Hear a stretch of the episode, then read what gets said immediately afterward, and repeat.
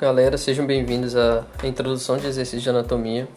Eu vou começar é, falando de algumas, comentando algumas questões com vocês.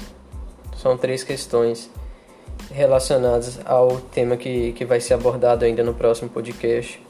Então, eu tô pensando assim, começar primeiro falando das questões, né? É, mandando algumas questões para você, para vocês pausarem o, o áudio e tentarem resolver. E no final eu mostro a resolução. Eu explico a resolução do, das questões.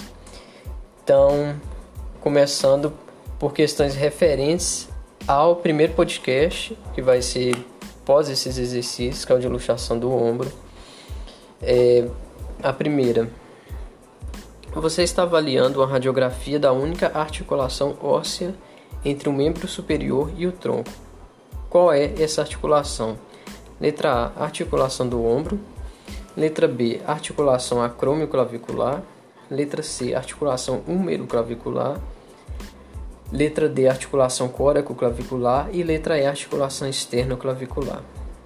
Eu peço para vocês pausarem agora e tentarem responder essa daí, entendeu? antes de eu mostrar a resolução. A segunda, segunda questão de compreensão. Você está explicando a anatomia do ombro a um jovem atleta que sofre uma lesão em um dos ombros.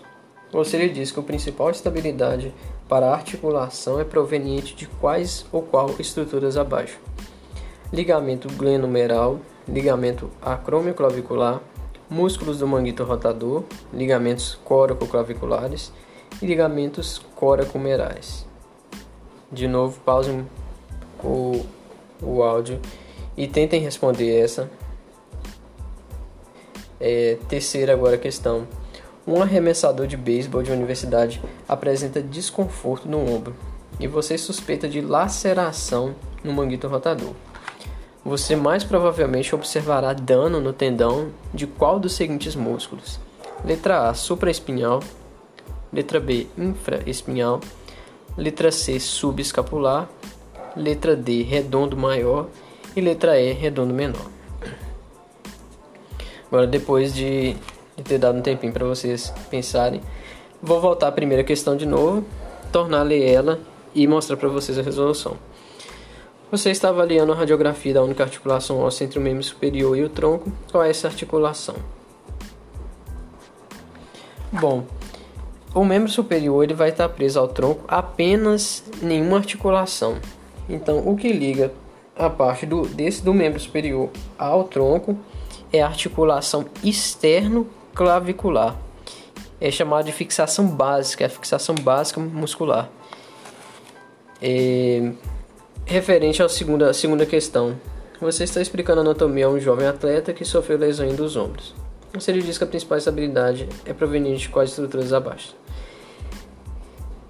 Para o atleta ter uma maior estabilidade no ombro, é, além dos ligamentos, como o ligamento coraco-clavicular, né, que vai ser dividido em trapezoide e conoide, e sim que dá uma grande estabilidade à articulação acromioclavicular e, consequentemente, ao, ao ombro.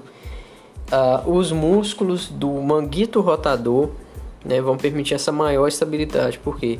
Porque a estabilidade primária da articulação do ombro ela é fornecida pelos tendões dos músculos do manguito rotador ou seja, os músculos que eu vou abordar ainda direitinho, que serão deltoide, redondo maior, supraespinhal, infraespinhal, redondo menor, subescapular, todos esses músculos compõem o manguito rotador.